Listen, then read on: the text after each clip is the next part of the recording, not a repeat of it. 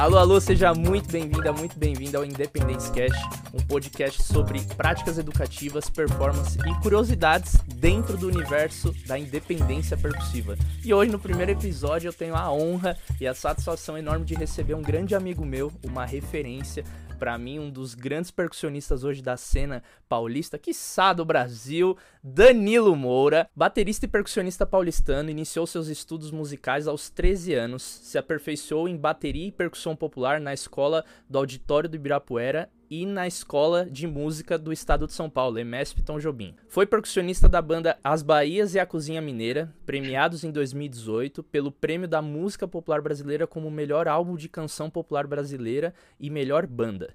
Como baterista, integra o trio do cantor-compositor João Suplicy, e ele já fez parte de grandes grupos, orquestras, trabalhos, que eu vou agora citar um pouquinho só para você ver o peso do rapaz. Participou da Orquestra Brasileira do Auditório Ibirapuera, onde realizou diversos trabalhos com Zeca Pagodinho, Elza Soares, Rio do Horta, Renato Braz, Nailor Azevedo Proveta, que é um do o maestro dessa orquestra, Sérgio Santos, entre outros. Também já trabalhou como sideman e participou de gravações de diversos artistas como Almauri Falabella, Banda Arrastapé, Luísa Pose, Palavra Cantada, Trupe Trupé, Lineker, Daniela Mercury, Fernandinho Beatbox, Programa Cantoras do Brasil, entre outros. Então é, não tá, não tá leve não essa conversa, o papo tá pesado, só a rapaziada da pesada nesse podcast. E como educador, ele também atuou na Secretaria de Educação de Guarulhos, hoje ele é professor do projeto Teens e Bens e tais em Heliópolis e com todas as, exper as experiências adquiridas nos palcos e na sala de aula, hoje ele desenvolveu um método Pandeiro na Prática, que está disponível em várias plataformas de streaming, que é um curso muito legal, eu super recomendo, independente de quando você está ouvindo esse podcast.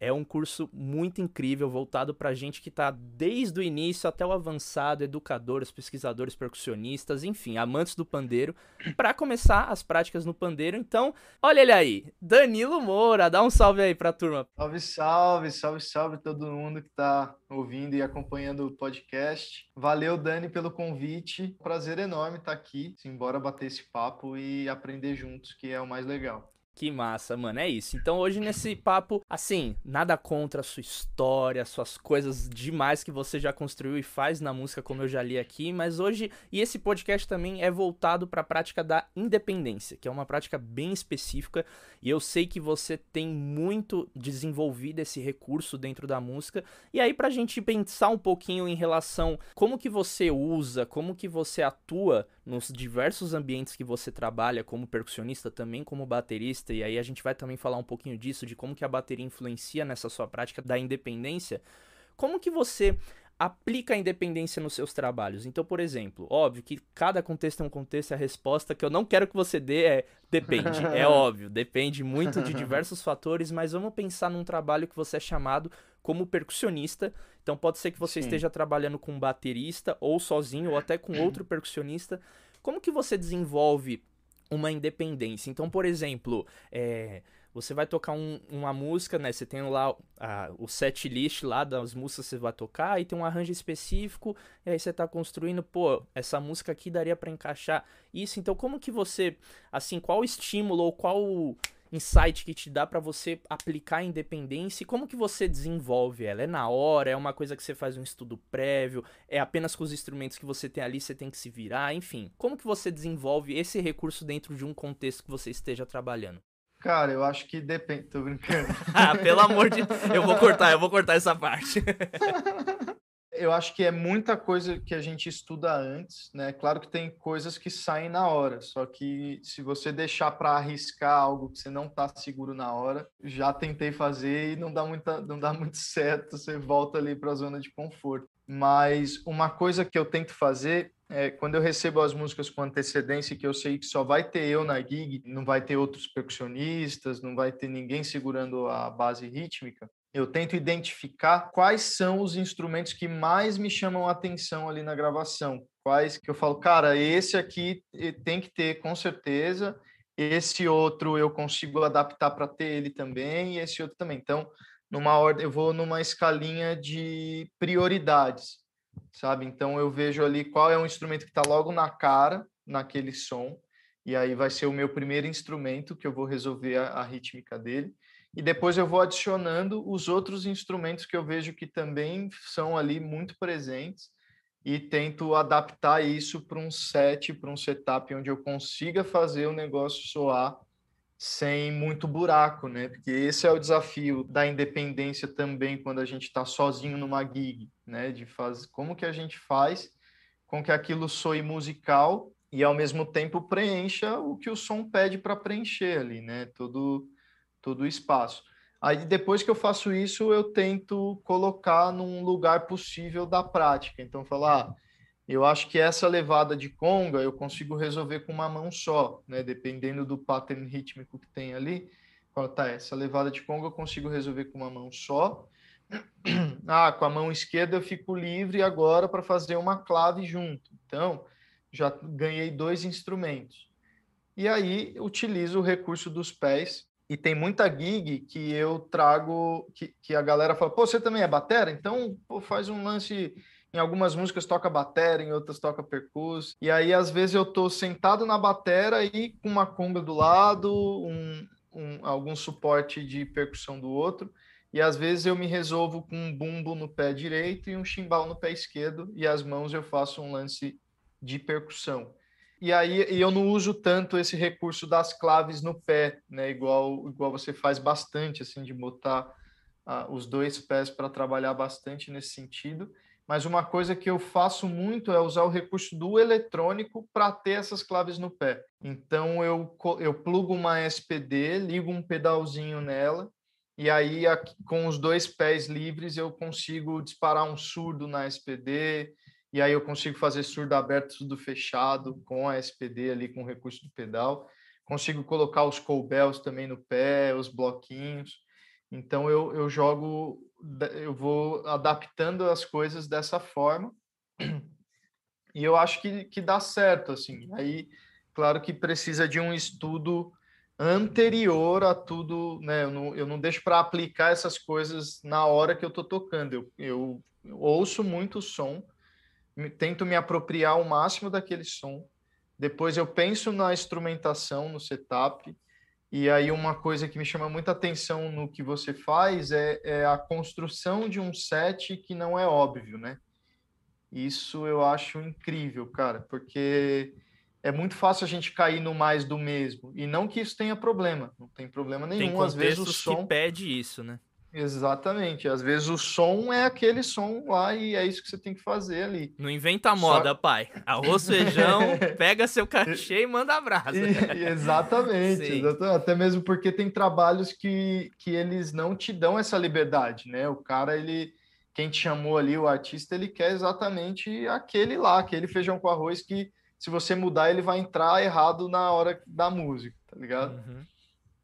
E só que quando você tem liberdade, eu acho muito importante você criar essa coisa dos setups fora do óbvio, sabe? Buscando essa relação dos timbres, pesquisando os timbres mesmo, né? Às vezes uma panela que você bota no seu set faz toda a diferença no resultado final do seu som, assim, né? Sim. Nossa, muito então... legal, velho. Já deu para sacar muito, assim, como que é um pouquinho do seu processo e também de de entender como que você lida com essa relação. E aí surgiram já diversas perguntas enquanto você estava falando. Uhum. E eu acho que uma dessas, assim, que me vem muito à cabeça, que você comentou de que você sempre tem um preparo prévio, né? Então, preparo já é prévio, né? Você tem um preparo antes de você ir para um trabalho, você entende, pô, essa música, pô, eu tô tocando com uma gig que é um baixo, guitarra, piano, um cantor e eu de percussa, tá? Então, nossa, é um samba, tem esses elementos principais que precisam soar e aí, realmente, esses elementos eu já consigo dar conta, ou se não, qual é, seria um segundo? E aí você vai construindo essas camadas. Mas já teve Sim. situações que você teve que resolver, tipo, na hora. Assim, que você. Não na hora, às vezes, do play. Pode ser que às vezes seja naquela, nas famosas fogueiras que a gente passa, mas teve situações que, tipo, sei lá, no primeiro ensaio, você às vezes se preparou ou você pensou uma instrumentação, um arranjo, uma sequência do que você ia tocar, e aí o, o arranjador ou o band leader, diretor musical do rolê, ou às vezes até o artista, o cantor, enfim, fala tipo, ah, bicho, dá pra você fazer um, um tiquiti também, um tuquitu, e aí ele tenta traduzir numa onomatopeia um instrumento, e aí você tipo, eita, tá, não, dá sim, você dá sim, na hora você vira e fala, meu Deus. E já teve situações que você passou por isso? Você lembra algum contexto algum instrumento que você teve? Sei lá, puta, eu tava tocando um surdo e bacurinha e o cara falou se eu podia tocar não sei o que, aí eu tive que. Enfim, você lembra um pouco desses causos assim? Cara, eu, eu lembro o, numa situação em que eu tava tocando batera e eu tinha que fazer uma outra parada com a SPD e que dava uma embananada, assim, porque era, não era uma coisa que estava muito confortável. E aí foi pedido no ensaio. Então, no ensaio, aí eu tentei fazer, não saiu. Eu falei assim, galera, vamos tomar um cafezinho para eu treinar 10, 15 minutos aqui e vai sair. E aí treinei ali, tentei resolver, porque na hora não estava saindo. Então falei, ó, não vou fazer aqui tocando, porque senão eu vou ficar atravessando o som e vocês vão ficar bravos comigo. Então me dá aí 10, 15 minutos para eu treinar e eu resolvo isso. E aí eu consegui resolver ali rapidinho. E é claro que para isso a gente tem que estar tá muito afiado, né, com essa coisa da independência, porque para você conseguir resolver as coisas mais mais rápido, né? E, e, aí eu consegui resolver. Já teve casos também de eu não conseguir resolver e aí fala, galera, não consigo fazer e vou estudar, né? Vou estudar para fazer e no próximo ensaio eu consigo. E aí você vai, prepara aquilo e consegue para o próximo ensaio porque também não é uma vergonha a gente falar que não consegue, né? Pô, tá ali fazendo, tendo que dar conta de vários instrumentos e, e acho muito legal é falar também, ó, isso não dá agora, vou fazer aqui o que eu consigo e aí, com base no que você pediu, vou estudar e eu trago pronto, resolvido na próxima semana. Sim. É pegar o seu ego, colocar numa caixinha, guardar e falar, rapaziada, ó, eu consigo, né? Porque é aquilo, eu acho que também às vezes entra, não é, não é nem um ponto técnico, mas às vezes você não tá com o instrumento na hora. O cara, pô, daria para colocar um agogô? Aí você, mano, dá, mas eu não tô com ele aqui. e aí você precisa no próximo ensaio que você vai trazer, né? E às vezes é questão Total. técnica mesmo, que você nunca teve aquela relação, mas eu imagino que, como você disse, desses estudos que você já né, praticou essas diversas relações, tudo, na hora que você, tipo, putz, sai, mas ainda sai naquela etapa que eu costumo chamar que é um, é um mecânico, né? Que você consegue uhum. fazer a coisa, mas ainda num quadradinho. E como a gente tá falando de uma realidade, né? A gente precisa praticar mais para tornar aquilo musical e depois até improvisar, né? Então é, sim, é interessante sim. esse tipo de relação. Isso no âmbito de ensaio, né? É óbvio que dependendo do, dos como eu listei aqui os lugares que você trabalhou tanto em orquestras, grupo de câmara como artistas, não tem muito, às vezes, de tipo, na hora do play, acabar criando uma coisa nova ou colocar um novo elemento. Ou isso acontece também, e nesse ponto, se acontece, a independência, ela já, tipo. Você na hora, sei lá, vê uma intuição, pô, eu vou fazer um cachixi com um shaker e depois acentuar aqui, e na hora saiu e você depois acrescentou isso no, nos seus arranjos, no, no show, tudo, ou é sempre uma coisa mesmo durante os ensaios, que é o laboratório, ou rola um pouco dos dois, enfim? Cara, rola um pouco dos dois, assim, mas eu sinto que muito mais no começo e, e também muito mais quando você tem liberdade, né? Na, no, no, tempo em que eu tocava com as Bahias e a Cozinha Mineira, a gente fazia muitos ensaios, então rolava um laboratório muito grande e eu conseguia experimentar muitas coisas e saber já o que eu ia chegar pronto no show. Só que treino é treino, jogo é jogo, né? Então, às vezes chega no ao vivo, você se empolga, você fala, caramba, eu vou fazer um negócio diferente aqui. Aí você coloca lá no meio, às vezes dá certo, às vezes não dá, mas tem que ser um lugar que você tenha uma certa liberdade para fazer. Né? Tem lugares que eu já toquei que, cara, eu tinha que tocar exatamente o que tinha escrito no disco lá, te mandam o que você tem que ouvir e você tem que chegar e fazer aquilo. Então não dá para você ficar inventando moda na hora do que o play tá rolando, né? Uhum. Mas em alguns contextos mais criativos, onde é uma coisa um pouco mais aberta, esse lance dos arranjos coletivos também, quando você não tem um arranjador e você tem uma liberdade do grupo para fazer.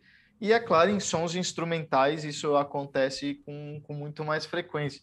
A gente acabou de gravar o disco do projeto Tânia Maria, e a gente fez vários laboratórios de criação e quando chega no estúdio, cara, é outra coisa também, você vê o que dá certo, você vê o que não dá. É aquela história, né? Quando você chega no estúdio, é um, tem uma lupa apontada para você, assim. Então, tudo fica ganha um, um, aspecto gigantesco que não tem no ao vivo, né? E aí rolou muito isso também lá no, no na, na, nessas criações das percussões para o projeto Tânia Maria, de planejar uma coisa nos ensaios e que estava rolando legal, quando chega no estúdio, puta, não é, não ficou tão legal isso, vamos dar uma ajustada. Então acho que rola as duas coisas o tempo inteiro, é mais saber direcionar aonde, né? E saber onde você está se, se metendo ali para arriscar alguma coisa na hora, né?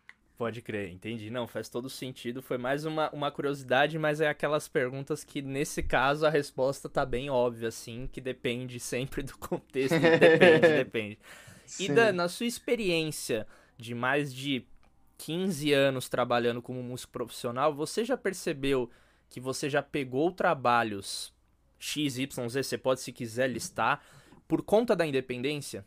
Pensando você como percussionista, porque um baterista já é um cara independente por natureza, porque ele tá tocando várias coisas ao mesmo tempo, mas isso ajudou você, por exemplo, a formar setups, às vezes você tá pensando mais percussivamente, né, a parada, mas Sim. você pensando, né, em trabalhos que você fez como percussionista, a independência, ela abriu portas para alguns lugares que você participou, que você está hoje. Você sabe dizer assim se sim ou foi mais uma coisa ah, não, porque eu sou um bom músico, porque eu toco bem pandeiro, ou você percebeu, tipo, nossa, esse trabalho eu tô fazendo bastante, tipo, de certa maneira, usando e fazendo com que eu aplique muito essas coisas de independência, e óbvio, ah, as relações de bateria, só que em vez de ser um ride, é um cowbell, e aqui ao invés de ser uma caixa, é uma Kong, e depois eu vou pra um ganzai, não sei o que, como se fosse um chimbal. É óbvio que você não fica pensando, ah, é como se fosse na bateria, né? Você como percussionista tem uma cabeça e você como batera tem outra, e você com os dois tem duas, né? Mas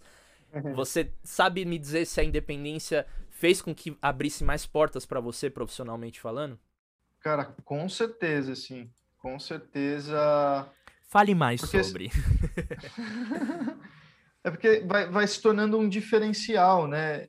E é uma coisa boa e ao mesmo tempo uma coisa ruim. É óbvio que eu prefiro ter alguém tocando comigo na gig, é, você tá ali gerando mais trabalho, é mais um amigo seu que está na gig, né? É mais, é, é... só que infelizmente há muito tempo já, né? E isso não, não é uma coisa que hoje é assim, já faz bastante tempo, que as gigs estão cada vez diminuindo mais, né? Diminuindo o custo, porque né, a gente tem, tem um custo de passagem aérea a mais, tem um custo de hotel a mais, tem um curso de bagagem a mais, e percussionista, e, e isso é uma coisa até que eu vejo gente que é oposto a usar percussão eletrônica é, porra, o cara põe um surdo na SPD, não é a mesma coisa. Cara, não é a mesma coisa, só que numa condição em que você é impossível você viajar com surdo. Três é surdo, única... bacurinha, trio de conga, timbal, timbales. Cara, é a única opção que você tem, sabe? E aí uma SPD, você consegue... Eu, quando eu, eu comecei a usar a SPD no meu setup, eu limei um monte de coisa. Tinha surdo que eu levava para tocar duas músicas, cara tipo, um repertório de 20 músicas, você levar um surdo para tocar duas, é, né? Pô, haja, haja fisioterapia depois para cuidar da coluna, né? E que e... nem todo trabalho tem hold, né, velho? Exatamente. Uhum. E, e, no começo, muito menos, né? No começo de. começo você não tem nem carro, né? Pra começar. Quem dirá hold, não... né? No começo você não tem nem o surdo, você pede emprestado, né? Ô, Dani, é, começou aí. aí. É, então, mano, é, é, é, muito legal você ter um, um, outro percussionista tocando com você ali, né? Das Isso. vezes que eu pude, da poucas vezes que eu pude tocar com outros percussionistas na mesma gig, é incrível, porque porra, o negócio swinga muito mais, né? Você tem possibilidades que sozinho você não consegue fazer, mesmo que esteja tudo ali na independência, né? Tem, sei lá, vai fazer uma virada, você tá tocando conga com uma mão, o, o, o colbel com outra e os outros pés com outra. Você não consegue usar as duas mãos para fazer uma virada às vezes no mesmo instrumento.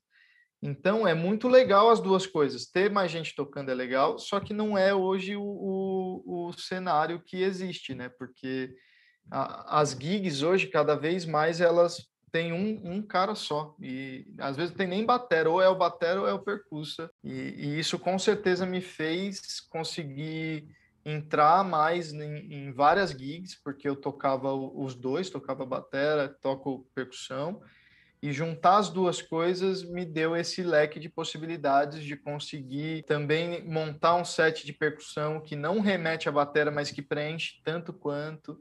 E às vezes que eu tô como batera, de pensar em elementos de percussão que complementem o que eu estou fazendo como baterista. Então essas coisas abriram muito as portas assim, e eu consegui me inserir em vários trabalhos de diversos estilos. E isso é muito legal, porque às vezes a gente se dedica né, tinha, tinha época até na, no auditório que falaram para eu decidir, falaram, meu, você tem que decidir se você vai ser batera ou você vai ser percussa, você vai ter que estudar um dos dois. Eu sou muito grato de ter mantido as duas coisas, de ter tentado estudar bem as duas coisas, porque uma coisa me deu muita independência para a outra e me abriu muito a cabeça e isso me faz com certeza conseguir atuar como, como os dois, tanto como batera como percussa nos trabalhos e juntar as duas coisas e também ser chamado por um trampo para fazer essa parte de independência.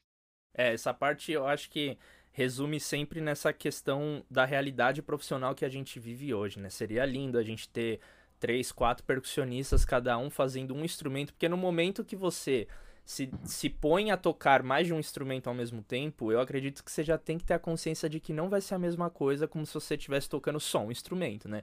Você, como Sim. professor de pandeiro, pandeirista, enfim, você sabe muito bem que no momento que eu coloco o pandeiro numa estante de caixa ou num clamp e toco com uma mão, putz, você perde, sei lá, não vou arriscar, 50% até mais do som, das possibilidades do swing do negócio. Mesma coisa se você for Sim. tocar surdo e tamborim.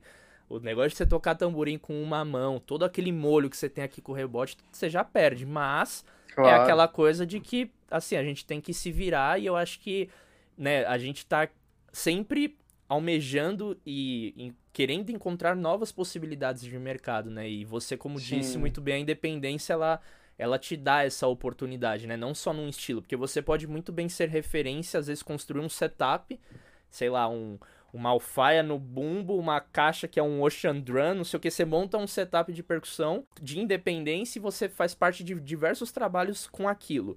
Ou você acaba dentro de um estilo musical sendo uma referência naquela questão de independência. Ou você está tipo aberto e assim, não tem nenhum que é melhor ou pior, mas são possibilidades que a gente tem para atuar e para construir novas oportunidades de trabalho, porque cada vez mais, infelizmente, a gente não consegue se manter só em um lugar, né? Só em um trabalho. É um Exatamente. que puxa um outro, e aí às vezes a gente tá fazendo quatro gigs ao mesmo tempo, então numa você tá fazendo uma coisa, na outra outra. Seria maravilhoso a gente poder, enfim, se dedicar só para uma, tudo. E aí eu vejo que é essa necessidade de você ter que resolver as coisas, né? Ainda mais, por Exato.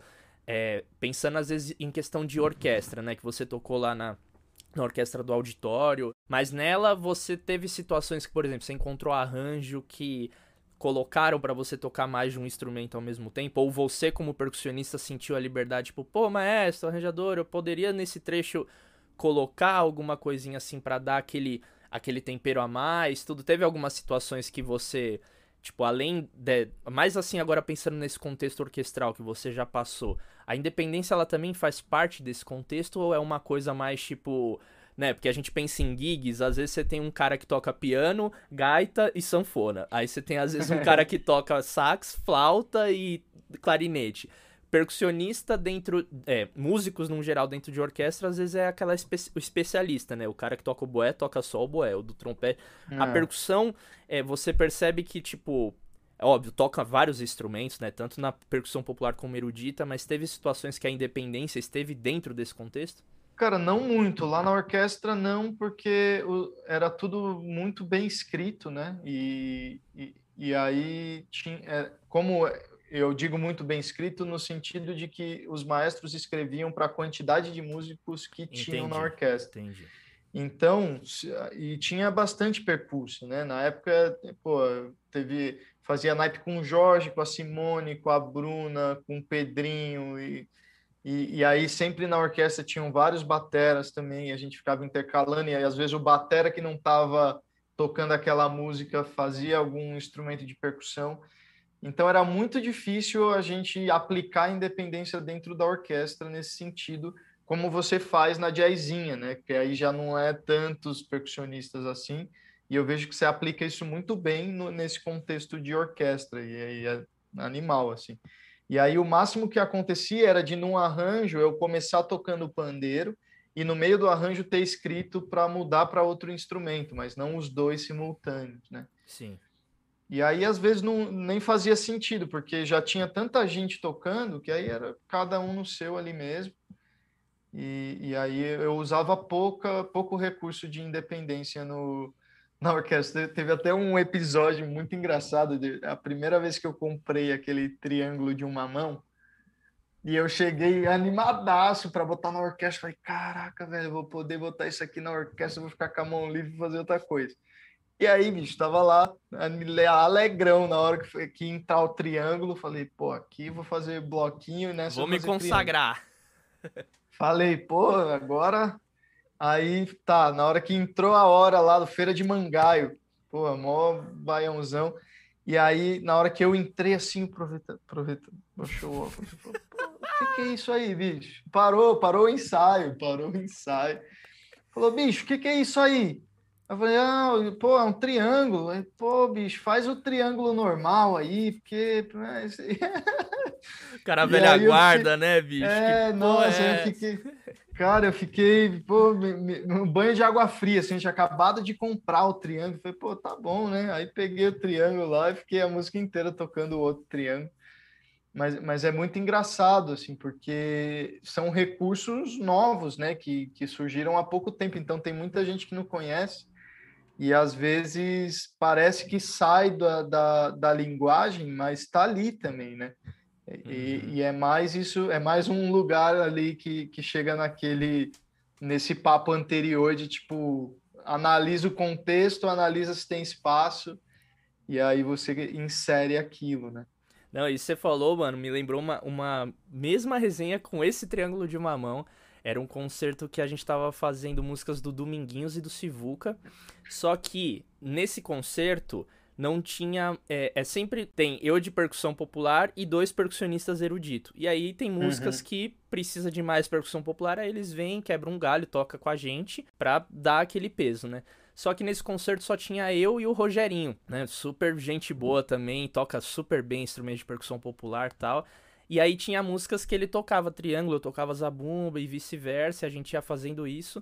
Só que tinha uma música que era, meu, abertura assim do concerto, que era Tenho sede de um xodó. E não tinha, e assim, o maestro escreveu uma partitura para zabumba, outra para triângulo, só que tinha Sim. um monte de coisa de glockenspiel, tímpano, é, bicho, teclados no geral, e aí não dava. E assim, no ensaio, bicho, você tocar batera e zabumba, você sente falta do é. aquele timbre do triângulo. E aí eu tive Sim. que aplicar esse lance do que eu aprendi vendo o Iveson Santos, que tem desenvolveu aquele set one trio, que ele toca o triângulo sei, de mamão, os zabumba, os blocos.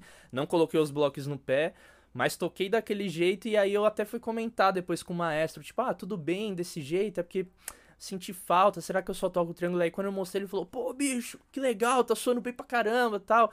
Porque também tem essa coisa do contexto que a gente tá, né? Às vezes a gente quer, tipo, Exato. tipo, trazer cada elemento, trazer cada coisinha, tipo, numa orquestra, é meio que você pensar na massa, né? E não tipo, ai, ah, o meu bacalhau não está suando, ou um spin que eu faço, tipo, na massa, ele tá suando, né? Então, às vezes, você precisa sim, mais sim.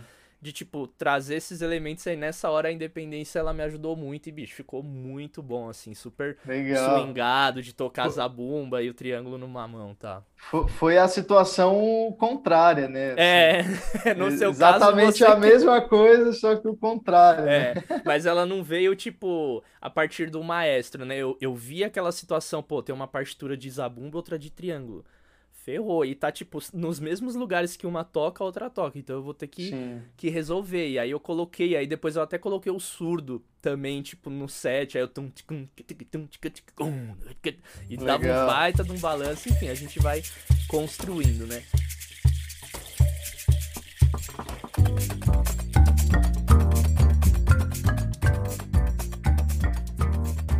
E aí, Dan, deixa eu te fazer uma pergunta. Na sua experiência, você consegue listar ou dizer algumas independências que, tipo, você sempre tá estudando para deixar mais na manga assim que você fala, puta, velho, quase toda gig pinta isso. Assim, você sabe pensar, tipo, eu não vou te dar exemplos que eu vou te induzir, eu acho que é o que você usa bastante, mas você fala, cara, velho, eu fiz uma gig sexta, sábado, domingo, ou eu agora entrei num outro projeto que eu vi que eu vou usar isso, então, assim, é uma coisa que você nem precisa estudar porque você tá sempre praticando isso, você consegue listar essas independências mais estándar, assim, que você usa, independente do estilo.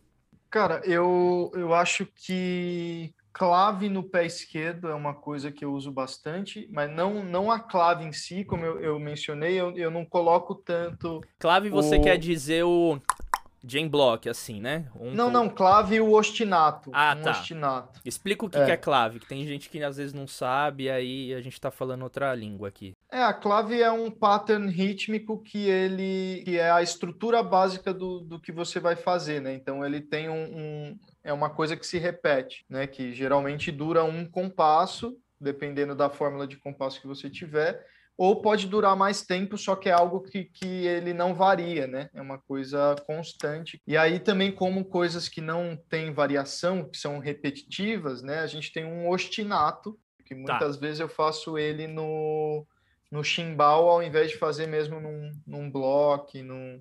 E quais padrões rítmicos, claves, ostinato você mais usa? Porque são infinitos, né? Cara, eu uso muito, assim, o que eu mais uso quando eu tô, principalmente quando eu tô tocando bateria, mas também quando eu tô tocando com outras coisas, é a isso aqui, né? As palmas do samba de roda, né? Exatamente, com o pé esquerdo, e aí o legal de fazer isso com o chimbal é que aí eu posso abrir o chimbal com o pé ali na, na, na última semi, né? Fazer né, fazer um, um, uhum. uma brincadeira meio assim. E é uma coisa que vai bem tanto no samba ali, você está tocando um samba, ou estou tocando samba no pandeiro e aí eu boto aquele acento constante ali, ou às vezes até no baião, né? Você está tocando um baião, você faz um você traz um pouco dessa dessa coisa meio hermeto, meio banda de pífanos que tem ali o, o lance do, do prato A2, né, do prato de choque. E é uma independência que eu nem preciso mais estudar, porque eu faço tanto que você fala, meu, isso aqui, a perna esquerda já está viciada nesse pato. Na verdade, precisa estudar outros, né? Uhum. Porque esse já. É igual também tá... a questão do contratempo no pé, né? De colchete. É. Essa às, é... vezes você, às vezes tocar sente atrapalha, né? Um negócio é. que você já estudou tanto que você, se você Sim. fala assim, ó, faz na cabeça do tempo, você fala, eita caramba, peraí. Uhum. E aí você tem que adaptar, virar uma chavinha para botar na cabeça do tempo. Né? Então, essa é uma clave que eu faço sempre, além das claves em cima, né? essas coisas de tocar tambor com uma mão e a clave em outra. Uhum. E, e, uma coisa que eu que eu tava eu me propus a estudar uma época em que eu estudava no auditório e o professor pedia para fazer umas coisas assim era inverter tipo ah tem uma um maracatu né que eu toco quase eu toco aqui tão tim tão tim tão tim tim tão tim e aí a caixa do maracatu, e, e aí embaixo o, o, bumbo fazendo um alfai, e o chimbal fazendo o gongue, né? Fazendo que, que, que, que, que, que, e em cima rolando essa independência do maracatu. E aí o professor, tipo, numa prova, em determinado tempo lá do auditório, ele pediu para inverter, falou, ó, você vai tocar isso com as duas mãos. Então eu comecei a, algumas aí, coisas... Aí primeiro você, ficou assim, né? Você... Você, peraí. é, e é, aí? Parece que você tá aprendendo do zero, né? É. Quando você inverte, é muito louco, assim. E aí, cara, tem algumas independências que eu consigo fazer com as duas mãos. E isso é legal porque eu me forcei a estudar longe do mar de ser um Márcio Bahia, um Miguel Assis, os caras que invertem exatamente tudo e tocam tudo de uma forma excelente com as duas mãos mas algumas independências que me, me, me foram pedidas para estudar para uma prova, para eu ganhei essa coisa de conseguir fazer com as duas mãos, e isso facilita um, um pouco também na hora de distribuir o set, né?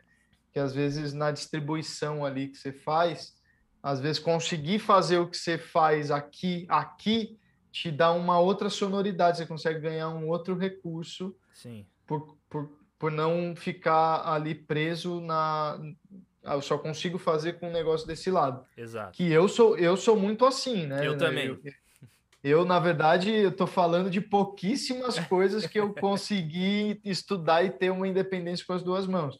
Mas eu sou completamente assim, eu já penso na distribuição, aonde, qual, com qual mão eu consigo fazer a clave para a outra ficar livre para a conga. Então, é nessa distribuição que eu vou montar o set. Não, já teve uma Salvo... situação comigo, velho, que eu estudava muito tocar o guiro numa mão e tocar a conga, uhum. né? Pegar uma pegada de salsa. E aí eu sempre estudei dessa maneira, deixava também o, o, o o a guira, guiro, guira, meu Deus, sempre guiro numa mão, na mão direita. E aí teve um trabalho que eu fui fazer com a Sabrina Parlatore. A gente foi tocar no primeiro ensaio. Eu tinha é, esquecido que eu não tenho um clamp, aqueles que agarra tipo de microfone que bota direto na conga. Então eu tive Sei. que colocar no rack de efeito, só que eles estavam na minha esquerda. E aí, tipo, a minha conga tava aqui e o rack tava aqui, mas minha direita tá aqui. Então, tipo, eu ia ter que tocar assim, e aí, bicho, eu falei, nossa, ferrou, como que eu vou passar a guira pra cá? E aí, tipo, ah, próxima música, ó, aquela lá que tem não sei o que eu. Meu Deus. E aí, bicho, eu tive que, assim, né? Aí o que você falou, naquela música eu toquei só o, o, o guiro e tal, mas depois eu uhum. tive que estudar, de colocar com a esquerda e tocar, porque Sim. no show, tipo, se eu fosse colocar tudo na direita, nossa, não ia yeah. dar certo. E aí acabou tendo que fazer isso, só que aí eu estudei, eu vi que não ia dar conta, aí eu tive que pegar um tripé de prato emprestado, colocar o rack lá e eu deixei, tipo, depois eu vou até colocar a foto desse setup. As congas aqui, estante de efeito aqui, e aí só aqui do lado tinha um estante prato com guiro, porque senão eu não ia conseguir tocar. Então, estudar nas diversas posições, é óbvio que você não tem que ficar pirado, né? Tudo que você faz com a esquerda, você tem que fazer com a direita, porque aí você. Enfim, é. Não, é uma coisa é, que é, é, importante a gente estudar essas coisas para fazer a dissociação entre as mãos, mas não precisa ser tanto assim, né? E tem algumas coisas que às vezes você nunca estudou e acaba. Já teve vezes de tocar e gechar. O agogô eu estudava sempre na direita e a mão esquerda. Teve uma uhum. vez que caiu aqui, tipo, eu experimentei, ah, deu certo. Eu não me sentia, sabe, com aquela leveza, mas dava certo. Sim, e aí sim. acabou rolando. Então tem umas coisas que às vezes sai, tipo, só vai, né? Você nem precisa, ai meu uhum. Deus, arque... fazer todo aquele estudo anteriormente. Né?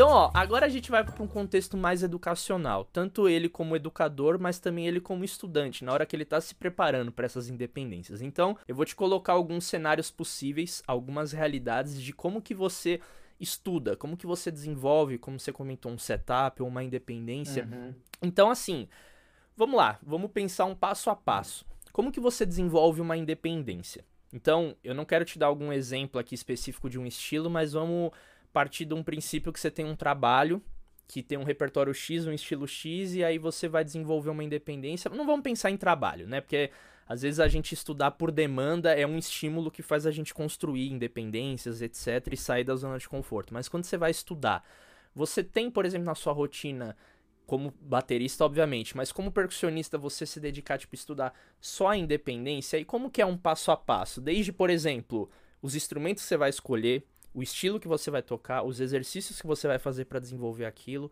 como você estuda aquilo de uma maneira criativa, musical, enfim, você pode escolher dois instrumentos como exemplo, ah, conga e cachixi. E aí, como que você estuda, tipo, isso? Então, me fala um pouquinho do passo a passo na construção de uma independência para você. No meu estudo de independência, eu, eu dei a, a sorte de, de ter mantido sempre os dois, as duas coisas, né? A bateria e a percussão na bateria, por si só, eu era estimulado muito para a independência, né? Porque você está o tempo inteiro trabalhando com os quatro membros, né? As duas mãos e os dois pés.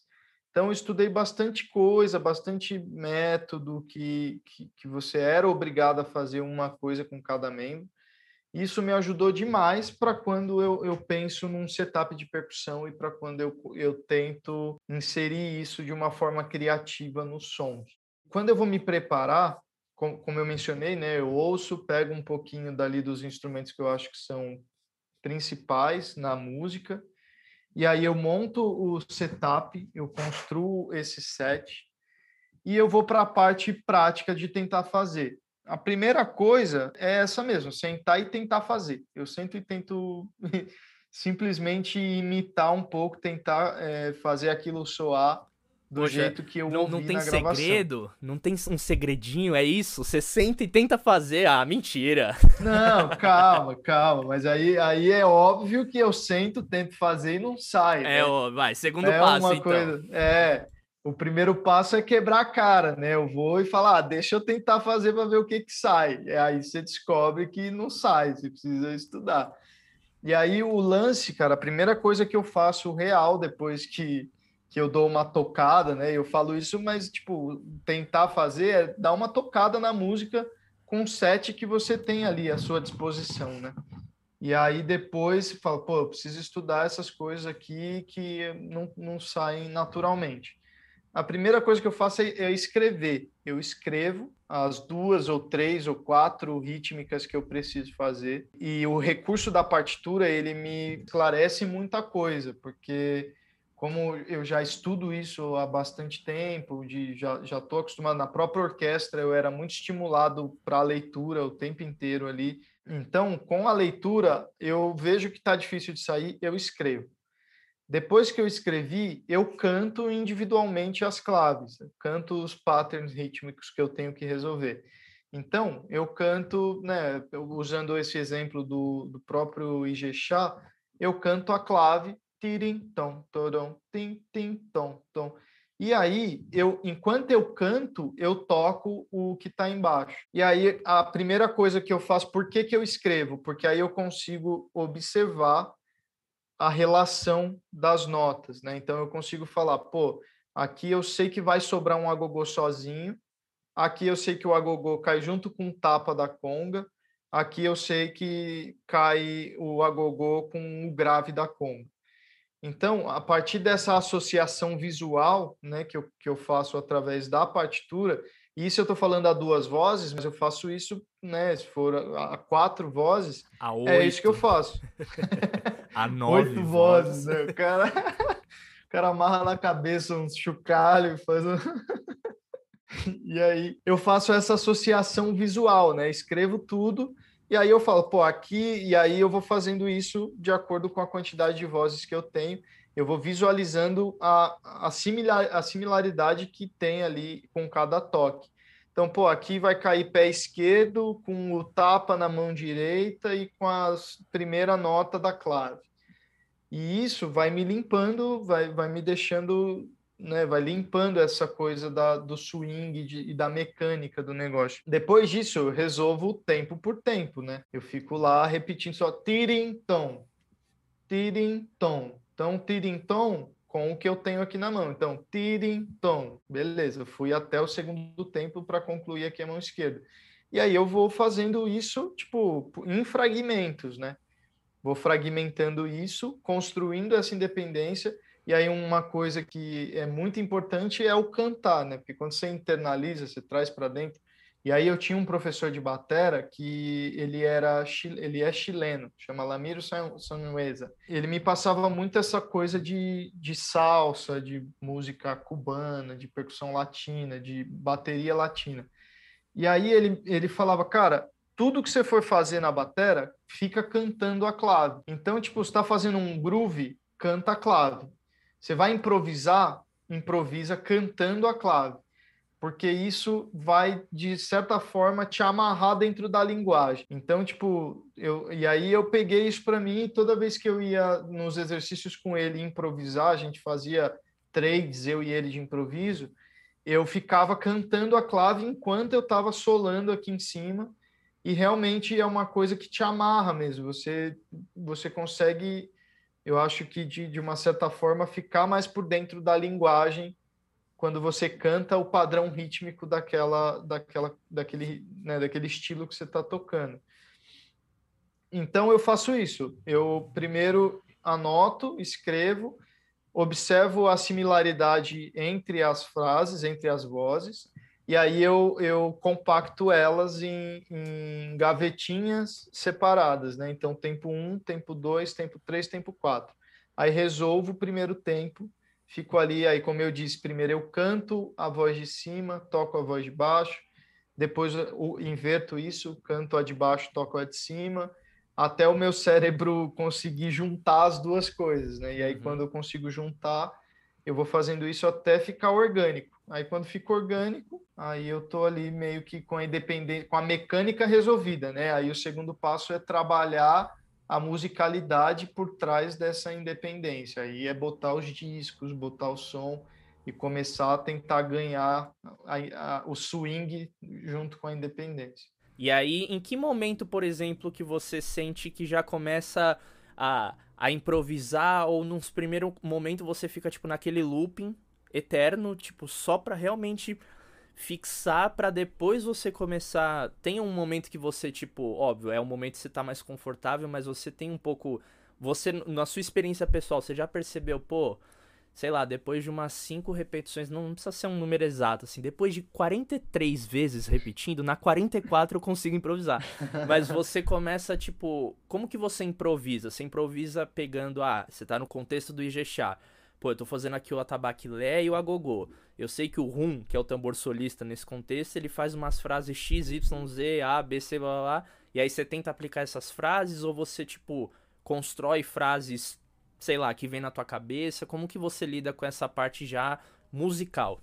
Eu gosto muito de brincar com a linearidade, né? Com as frases lineares também, que pensando bateristicamente e ter estudado com o Nenê também é uma coisa que foi muito importante, porque o Nenê é um cara muito linear, assim, que constrói as coisas, né? Não necessariamente vai ter caixa e prato junto, não necessariamente vai ter é, bumbo e ride junto. Então eu tento, eu mantenho o pattern e depois eu vou tentando, com base na clave, né, na cabeça, cantando essa clave, construir frases que sejam lineares também. Então, às vezes vou fazer uma frase e que tipo brincar um pouco com a linearidade. Só que respondendo à pergunta de quando que eu sinto confortável para isso, é quando eu consigo botar a música tocar junto e às vezes cantar a música que eu tô tocando. Então eu sempre tento pegar uma música que eu já conheço, que aí eu não preciso aprender a letra e a melodia, mas se eu precisar também, é, é, é eu estou agregando o repertório, né? Então é cantar enquanto toca ali a independência, tentar cantar a música que você está tocando. E aí, quando você consegue cantar e tocar e você fala, pô, tá soando, estou conseguindo fazer com o swing que a música pede, aí é quando eu me sinto mais confortável de falar, pô, eu acho que agora eu tô chegando num lugar interessante com essa independência, né? Num lugar que é possível de aplicar ela dentro de uma gig, dentro de um contexto. Então acho que cantar é muito importante, tanto no processo anterior, né, no processo enquanto você está estudando aquilo, para aquilo se tornar de fato seu, né? Acho que eu falo isso para os alunos de qualquer instrumento. É, e é impressionante, assim, às vezes o aluno ele não faz. Você fala, ó, canta uma vez, depois toca. Aí o aluno não canta. Você fala, ó, canta uma vez, depois toca. Porque cantar é muito importante. E tem gente que, que, que às vezes duvida disso e acaba não cantando. Só que eu, nas minhas práticas, em tudo que eu tenho dificuldade, em tudo que eu vou estudar, que não é confortável para mim, eu canto primeiro e depois eu tenho que tocar. E é impressionante como o negócio funciona mesmo. Parece que o seu cérebro encaixa, assim, sabe? Com a mão, você consegue fazer as duas coisas se encontrarem quando você canta. O corpo, ele entende mais fácil, eu acho. É, é uma e... da, da, das filosofias que é bastante do, do Conacol, né? Eu lembro da história do nosso mestre, né? O Angerosa contando de que ele foi fazer aulas de tabla e aí ele, tipo, já queria sair tocando e aprender a questão dos rudimentos, das coisas nos dedos. Os caras, tipo, não, primeiro cantar. E aí tem essa, essa ideia de tudo que você consegue cantar, você Sim. consegue tocar. Então, nas nossas aulas mesmo com a Angerosa, ele passava aquelas frases. E aí a gente já queria, às vezes, ir direto pro, pro tambor, mas não saía, a gente é. não entendia essa subdivisão de que caía, como que era, e quando a gente Sim. conseguia articular, e também esse recurso de você pronunciar, colocar cada sílaba di, ta, ti, ca, ti, aí você consegue articular e quando você vai passar o instrumento é, é, bizarro, né? O como que ela sai assim e na frase que você é. não consegue cantar, você também não consegue tocar. Então é muito louco Exatamente. tá super conectado, né? Sim, sim. Tem muita é, gente então, até e... que estuda, né? Tipo, perdão, mano, que estuda batera Eu já vi muitos bateristas que, tipo, falam, bicho, você não precisa de uma bateria pra estudar. Você fica. E você só pelo fato de cantar e às vezes imaginar, né, aquele. O setup, a coisa na sua frente, você já, tipo, Sim. tá praticando pra caramba já a bateria e qualquer outro instrumento de percussão. Eu falo muito isso também nos setups que eu construo que é sempre cada setup é uma novidade, você tem pum, pá, psh, kaki, um. Você tem todos esses sons, e aí no momento que você entende todos eles, você pode.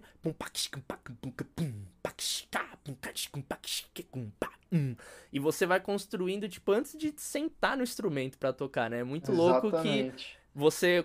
Exatamente o que você falou, você internalizou a ideia, a musicalidade já tá ali, e na hora que você vai brincar com esses padrões, até na hora de improvisar, você já tem meio que um tema, né? Como se você estivesse improvisando né, dentro de uma música, né, que tem uma forma A, B, A, sei lá, o, o, o impro é duas vezes o A, B, A. E aí você sabe que no A é o tema. Esse é o tema. Aí no B é. De tanto que você estuda aquele tema tudo, você vai já brincando e você entende, né? Toda essa estrutura tal. Então fica muito mais fácil, né? Na hora de Sim. estudar e a independência, né? Entra muito nisso, né? Total. Inclusive, eu vi um vídeo que você publicou e muito legal, assim, porque você mostrou ali três sons e como que você brinca com esses três sons. Porque é isso, a gente esquece, cara, que o primeiro instrumento que a gente tem é esse aqui, né? É, é o que está dentro, é a voz, é o corpo. E como numa conversa, a gente não fica o tempo inteiro pensando no que a gente vai falar exatamente. Mesmo que a gente tenha um roteiro, a gente não fica pensando exatamente no que a gente vai falar. A gente tem um vocabulário, né? estudou uma língua, a gente tem um vocabulário, então a gente usa aquilo de acordo com, com a necessidade do momento. E aí, você cantar o, o, as onomatopeias do seu instrumento, do seu setup, é a mesma coisa de você estar tá estudando uma língua e, e, adquirindo aquele vocabulário, e você pode criar coisas que antes mesmo de sentar lá para tocar, né? E isso é muito legal, porque aí você coloca aqui, e o fato de, de isso daqui não ter uma limitação técnica, porque isso daqui não te limita tecnicamente, né? Você não, você Claro, tem a, os Conacol lá que cantam uns negócios que, é, que precisa de técnica. Que tem cadeira que tá, tá, né? Tem uns negócios que precisa articular. Só que quando você estuda um vocabulário que não é tão técnico, isso eu, eu achei muito interessante que me estimulou a compor também, como percussionista, que eu assisti um workshop do Arismar do Espírito Santo. E ele falou, cara, você não precisa ser um mega instrumentista para compor, sabe? Você não precisa manjar de harmonia, você não precisa manjar de e, e, realmente você não precisa. Se você cantar as coisas que você tem dentro, é claro que estudar harmonia, estudar tudo isso vai, vai te ajudar. Só que às vezes as melodias estão na sua cabeça e você não coloca elas no papel para fora, porque você fala, puta, eu não sou um, um puta pianista para conseguir colocar isso para fora. Então eu comecei a compor muito assim. Eu tenho feito umas composições todas que partem do processo criativo de eu ligar o celular gravando e eu começar a cantar as coisas que eu, eu tenho na cabeça. E, e, tem, a, e, tem e, e, claro que tem coisa muito ruim que você ouve e fala, poxa, isso aqui é muito ruim. Mas tem coisa que você fala, cara, aqui existe um caminho, consegui desenvolver uma ideia musical legal. E eu acho que parte exatamente desse, desse princípio, de você se imaginar fazendo, né? Eu não toco o piano bem, não toco o violão bem então eu posso cantar isso e tentar transformar isso em música. Com o instrumento é a mesma coisa, né? Quantas vezes eu peguei metrô em São Paulo e, e tinha alguém fazendo isso aqui no, no caminho inteiro, né? E tem, e tem uma pesquisa que eles falam que colocaram dois times de basquete, um para arremessar a cesta de três e um para imaginar o arremesso da cesta de três. E que a, a comparação entre os dois foi muito parecidas. Então, você não estuda só fazendo, você também estuda aqui, né? Quando você está pensando naquilo. Uhum. Eu fui ter batera com 18, 19 anos e eu estudava batera, até no auditório que eu entrei mais cedo, eu estudava batera sem ter batera. E aí, cara, é isso, bota panela, bota colchão, bota é, travesseiro, e, e é uma prática tão efetiva quanto. Pô, que legal, velho, muito massa. E aí, Dan, mais uma pergunta nesse sentido é como que, assim, a partir de que momento você começou a estudar independência na sua formação? Porque nós, como percussionistas, a gente acaba, né, a gente inicia os nossos estudos tocando, por exemplo, pandeiro, aí conga, aí ganzá, enfim, caixa, esses instrumentos que, tradicionalmente falando, a gente, né, usa as duas mãos tocando ele ou a gente está se dedicando para um instrumento. A partir de que momento que você viu a necessidade ou o que, que te estimulou ou por que, que você começou a estudar independência? Acho que começou paralelo assim ao estudo. Eu comecei a estudar pandeiro antes mesmo de começar a estudar percussão geral. Só que eu já estudava bateria. Eu comecei meio que pandeiro e batera juntos assim. E aí, já naturalmente no estudo da batera, eu era obrigado a dar conta de, de fazer os quatro membros ao mesmo tempo. Então, eu tive que estudar coisas de tipo chimbal e bumbo, e, né? E depois como que, que eu uso isso num samba, como que eu tenho a coordenação para fazer o bumbo A2 e o hi-hat no, no contratempo. E aí isso tocando batera meio onda pop, né? E aí depois quando eu entrei no auditório, de fato, e aí eu fui estudar com o Celso, pô, o Celso, cara, é um dos maiores bateristas de música, de bateristas, né? Só que ele tocando música brasileira, para mim é, é incrível, assim. E aí eu comecei a estudar no auditório, paralelo a isso, com o Celso, o método do Cristiano Rocha, que para mim é um dos melhores métodos de bateria brasileira, tanto de escrita, tanto, cara, é muito bem feito, assim, o Cristiano Rocha, eu agradeço a ele porque é, indiretamente ele contribuiu muito para o meu crescimento musical, para o meu crescimento como baterista e como percussionista. E aí a gente estudava os métodos do Cristiano Rocha lá nas aulas, e ele tinha essa coisa de tipo brincar com aro que o Celso já tem, que é de você estar tá fazendo um baião e você tirar dois sons de aro, sabe? Então você vai tic tic tic tic toc tic tic pensar mesmo sem um bloco, você pensar na batera ali no aro da caixa como se fosse um bloco. E aí ele vai abrindo as possibilidades e o Cristiano usa um bloco no pé esquerdo também. Então, tinha tipo uma música no balanço do Jequibal, que é um 5, um samba em 5, e o Cris usa isso. Então, isso estava tudo escritinho no método dele. E aí eu comecei a pegar muito gosto por estudar essas independências. Tem uma música dele que chama Baião de Três, eu acho, que é um baião né, no pé, tum, tum, tum, tum. E o chimbal fica fazendo um ostinato em três, fica fazendo. E aí você tem os dois, tum, tum, cum, cum, e é um dois aqui de baião contra três no hi-hat, e em cima ele faz umas outras frases que aí tem tipo um 14 por 8 que ele faz em cima. Ele faz tic tum tim, tic tum kim, tic tum kim, tic tum kim e o bumbo lá, tum tum tum, tum e o hi-hat em três. Então, e o chimbal fazendo tipo tiririm, tiririm, tiririm, tiririm, que aí a cada compasso o chimbal sente, o chimbal não, o ride você sente ele num lugar, porque vai deslocando o assento da cúpula, né? Por causa da rítmica que você está fazendo. E aí eu lembro que eu fiquei uns dois meses para estudando essa independência e foi uma coisa que, que eu falei, nossa, isso é muito legal. E aí eu peguei e comecei a estudar muito mais coisas de independência a partir disso, né? E porque é uma coisa que, que me desafiou muito e que eu senti muita dificuldade para fazer, cara. Muita dificuldade. Foi algo que realmente eu demorei uns dois meses e pegando todos os dias, tentando fazer todos os dias, todo dia um pedacinho, um pouquinho, porque era uma coisa bem difícil mesmo.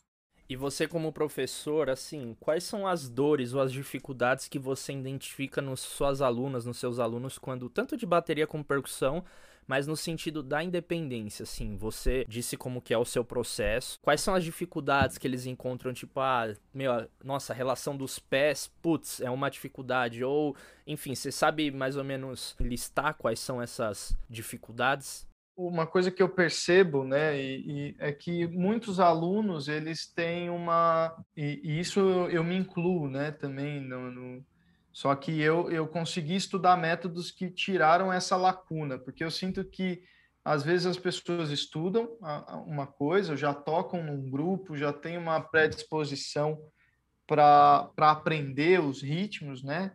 Só que muitas vezes ela não sabe muito bem sentir aquilo no corpo. Né? E isso, o método o passo do Lucas Ciavata, e foi um método que, que ele começou até a desenvolver, é, ele, ele começou aplicando esse método lá no auditório, é um método que me ajudou demais, porque eu consigo saber qualquer ritmo que eu estou fazendo, como que ele se comporta com, no corpo, né? Onde que eu sinto esse ritmo. E, e eu sinto essa, dificu essa dificuldade nos alunos, que ela antecede a, a, o momento em que eu estou ali com ele, com ele, com ela, e que eu, e, sabe, porque às vezes tá, tá ali, é, sabe fazer uma coisa separada, sabe fazer a outra coisa separada, mas para juntar eu acho que falta um pouco da consciência corporal e, e rítmica mesmo, de saber, sabe, aquela, aquela, a, aquela história, assim, eu conheço muitos amigos do sopro que batem o pé junto com a articulação das frases e que estudam marcando o pé junto com a articulação das frases. E aí, se, se você pede para marcar o, o tempo e só articular as frases em cima, às vezes é uma dificuldade por conta de ser de, de estudar fazendo, batendo o pé junto com a articulação das frases, entendeu? Não estou falando que é melhor ou pior, estou falando que eu sinto isso nos alunos, de às vezes falta um pouco saber onde está o pulso e ter a calma de saber onde que aquele pattern rítmico, aquela clave, se comporta de um, de um tempo para o outro, né? E saber como que eu internalizo isso no meu corpo. E isso com o método passo, para mim ficou muito claro. Então, é, eu acho que é isso. Uma das coisas que eu mais sinto dando aula é que falta um pouco a percepção do ritmo dentro desse, desse arco, né? desse ciclo em que demora para você ter a repetição dele de novo. E aí rola a coisa da imprecisão na hora de gravar. Né? Às vezes você vai gravar e rola uma imprecisão porque você não sabe no corpo onde que está caindo cada nota. Então você vai oscilar um pouquinho que seja, mas você vai oscilar de acordo com cada nota, mesmo que você esteja repetindo exatamente o mesmo pattern, o mesmo groove. Você vai oscilar porque você não sente no corpo aonde estão os apoios rítmicos para você se manter preciso dentro daquilo. Então, o que eu sinto mais, uma dificuldade maior de, de ensinar um aluno a ter essa independência é de começar o processo anterior falou: olha, você precisa primeiro conseguir identificar, de alguma forma, mapear isso com o seu corpo, de você saber exatamente como aquela figura rítmica, como que, sei lá, pausa de, de semicolcheia, colcheia, semicolcheia.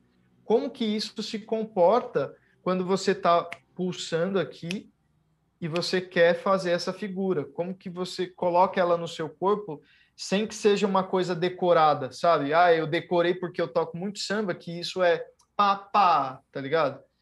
E, e você ter aquilo como uma frase que você já decorou porque já apareceu muitas vezes para você.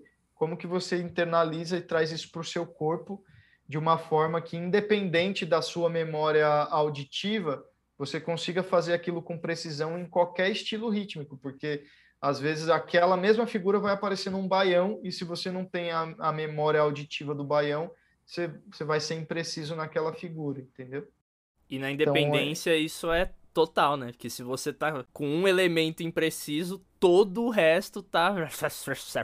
É, exatamente. Aí fica tudo embolado, né? Dan, pra gente terminar aqui uma perguntinha que vai te deixar um pouco confuso e eu não quero que você fale depende, mas bem simples, objetivo e direto. Quais os benefícios de estudar independência? Por que se dedicar a essa prática da independência se a gente já tem que estudar tanta outra coisa como os instrumentos separados, teoria musical e repertório, e linguagem? Por que estudar independência? Cara, estudar independência, acho que primeiro pelos, pelos benefícios cognitivos e motores que você tem, que mesmo que a sua intenção não seja levar isso para um trabalho, levar isso para uma gig, você vai, vai conseguir desenvolver melhor a, a técnica de, né, a, a coordenação mesmo, né? Coordenação a gente precisa para tocar qualquer instrumento. Então, acho que tem esses benefícios que vão para além de querer usar, de gostar ou não gostar. Se você estuda aquilo, isso vai te trazer benefícios é, para a saúde mesmo, né? Falando de uma forma para a sua saúde e como instrumentista, isso vai ser benéfico. Além de, claro, você a segunda coisa que eu falaria é de você abrir os leques de possibilidades que você tem, conseguir se inserir melhor no, nos lugares e, e conseguir ter um leque de atuação maior, porque quando você estuda só um instrumento, você vira um especialista num instrumento só, isso é muito legal, isso e, e eu não estou desmerecendo jamais aqui quem é especialista em um instrumento só. Só que, infelizmente, no mercado que a gente tem hoje, no, no, na demanda e tudo que eu, que eu mencionei lá no começo da conversa, é passagem aérea, é hotel, fora essas questões, as questões de, de, de você conseguir receber um cachê decente dentro do trabalho que você está fazendo. Que não adianta nada ter 10 pessoas com você tocando, cada um recebendo 100 reais o cachê.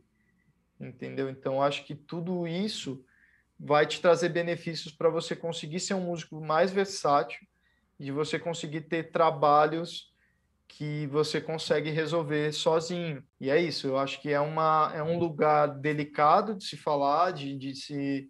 É, existem os pós e os contras, mas eu acho que dentro de um cenário que a gente vive hoje, a independência ela te traz muitos benefícios de trabalho também, de você conseguir ser chamado para mais trabalhos e, e, ao mesmo tempo que você está estudando independência, você está estudando os outros instrumentos. E ser um músico versátil, com certeza, vai te trazer mais gravações, vai te trazer mais trabalho. E isso, além dos benefícios da saúde que eu mencionei, de você condicionar o seu cérebro a estar tá o tempo inteiro estimulando e propondo e jogando um desafio para você mesmo resolver, né? Então, isso eu acho muito legal. E a questão de poder levar isso para a sala de aula, de poder usar isso com os alunos, eu acho muito importante porque, como eu falei, você está estimulando ali mesmo que o, a, o intuito não seja profissionalizar, você está levando uma coisa que é, é, a mesma coisa de você botar um quebra-cabeça para o aluno resolver. Você está botando um, um recurso para ele se desenvolver ali. E quando você propõe uma independência, por mais simples que ela seja, como você mesmo ensina várias, de tipo, olha, bate a, em, em, ao invés de fazer a clave, faz marca a cabeça do tempo e faz aqui o tambor primeiro. Depois marca a colcheia. Sabe, porque a gente também não, não deve associar a independência a só coisas milaborantes, né, né? Coisas que muita gente tem essa coisa de, pô, independência, estudar independência é estudar um monte de coisa frita. É tipo, três num pé, 15 na mão, e né, fazer umas polirritmia doida quando na verdade não, independência é exatamente isso, é você marcar um cachixi na cabeça do tempo e marcar colcheia com a mão direita, sabe? Isso você já está estimulando o seu cérebro, a coordenação e trabalhando independente. Uhum. E isso você pode levar para alunos de diferentes níveis, né? Você pode aplicar independência para alunos de diferentes níveis, não só para aluno avançado. Estudem independência, se dediquem para essa prática, porque ela vai fazer com que você se torne um músico, uma musicista mais desejado, desejada dentro do nosso mercado musical. E você também vai encontrar o seu som, assim. Eu acredito muito que no momento que a gente vai estudando determinadas práticas, tem uma hora que a gente acaba se aprofundando mais em uma. Então, se você pô, eu gostei muito dessas relações do, das levadas de ritmos afro-brasileiros, os atabaques, você vai acabando se tornando uma referência também naquele assunto, né? A gente tem muitas pessoas, tanto bateristas como percussionistas, que são referências, às vezes, em determinado estilo, ou determinada formação de setup, ou de só um instrumento, e a gente pode citar várias pessoas, o próprio Iveson, que a gente comentou, que é uma referência no setup One Trio que ele criou, e faz aquilo, e, meu é isso. Tem os prós, tem os contras, mas eu acho que a gente não tá aqui para julgar o que é certo ou errado e sim mostrar as possibilidades e a gente entender como o jogo está sendo jogado, sabe? A nova regra do mercado e hoje, quando esse podcast está sendo gravado, a gente ainda está no meio de uma pandemia, então quando as coisas voltar, a gente não sabe como vai voltar, como que as coisas estarão reduzidas ou não, e você estando cada vez mais com esses recursos entre diversos outros da independência nas mãos, você só tem a voar e cada vez mais está trabalhando.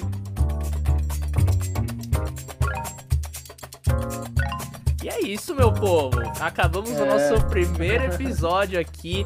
do nosso Independência Cash. Eu tô muito feliz de dar início a esse trabalho. Queria muito agradecer você, Dan, pelo convite de estar aqui. Não podia ser o primeiro não podia ser com outra pessoa a não ser você, por conta da relação que a gente tem, de tudo que a gente vem construindo também dentro dessa realidade do, do online, dos conteúdos de, de percussão, de estudos, você com o seu curso, com os seus conteúdos muito legais de pandeiro.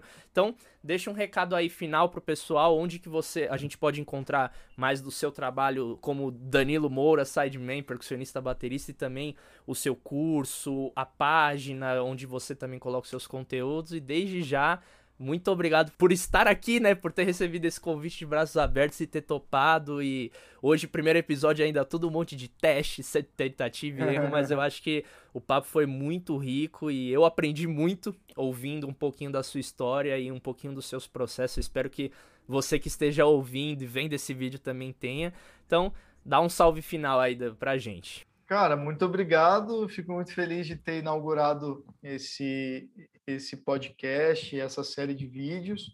Você é um cara que eu me espelho muito e que é muita referência para mim com relação a tudo, assim, a qualidade do material que você dá, o, o, o cuidado que você tem para fazer as coisas, para falar, a humildade também que você tem de analisar os mestres que vieram antes e eu acho que tudo isso, tudo, tudo que a gente falou aqui sobre independência, ela cabe num lugar que é respeito. Então a gente respeita quem veio, quem veio antes da gente, a gente respeita quem é da nossa geração e, e, e respeita os mais novos. O, o, respeito ele é a base de tudo para a gente construir uma relação saudável e uma relação legal entre todas as gerações, né? Então, usar a independência, meu, se você não gosta, não usa, não tem problema. Se, né, se você é contra, se você mas é, é efetivo e, e, é cientificamente comprovado os benefícios que isso tem, independente de você usar num trabalho ou não usar num trabalho. Né? E aí usar ou não vai ficar a seu critério. E tudo isso a gente tem que respeitar, cada um, cada um é um, cada um desenvolve uma personalidade, cada um atua numa área e cada um sabe o que quer para si, né? Então, acho que o mais legal de tudo é a gente respeitar e saber o que a gente pode tirar proveito do que a gente está ouvindo, e, e onde a gente pode buscar novas referências, e isso é muito legal, buscar referências, ter pessoas como referência, e como eu falei, o Dani é uma super referência para mim, e não só para mim, como eu sei que para a maior galera. E é isso, cara, é, caminhar junto é muito mais legal, quando a gente é, se aconselha, quando a gente liga um para o outro, e a gente, embora tenha as mesmas, a gente atue no mesmo campo, né? A gente não é concorrente, a gente é amigo, a gente cada um tem a, a, a, sua caminhada, a sua trajetória e o mais legal de tudo, as suas particularidades, né? E é isso que vai fazer cada um ser um.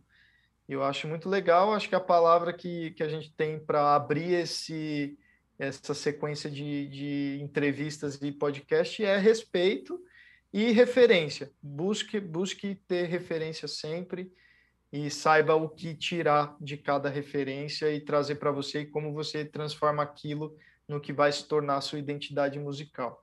Então, mano, obrigado, valeu, prazer enorme estar aqui. Quem quiser saber mais do Danilo Moura, é só entrar lá no arroba Danilo Moura underline. Lá eu, eu posto algumas coisas dos trabalhos que eu faço. E para quem se interessa por pandeiro e quer saber mais de pandeiro, é arroba pandeiro na prática. E por lá eu falo tudo sobre pandeiro e aí vai ficar sabendo mais das lives e dos conteúdos que eu gravo. Então, valeu, mano, brigadão. É isso, meu povo. Então, semana que vem vai ter mais aqui, tanto no meu canal do YouTube, como em todas as plataformas Independência Cash. E te espero no próximo episódio. Um abraço.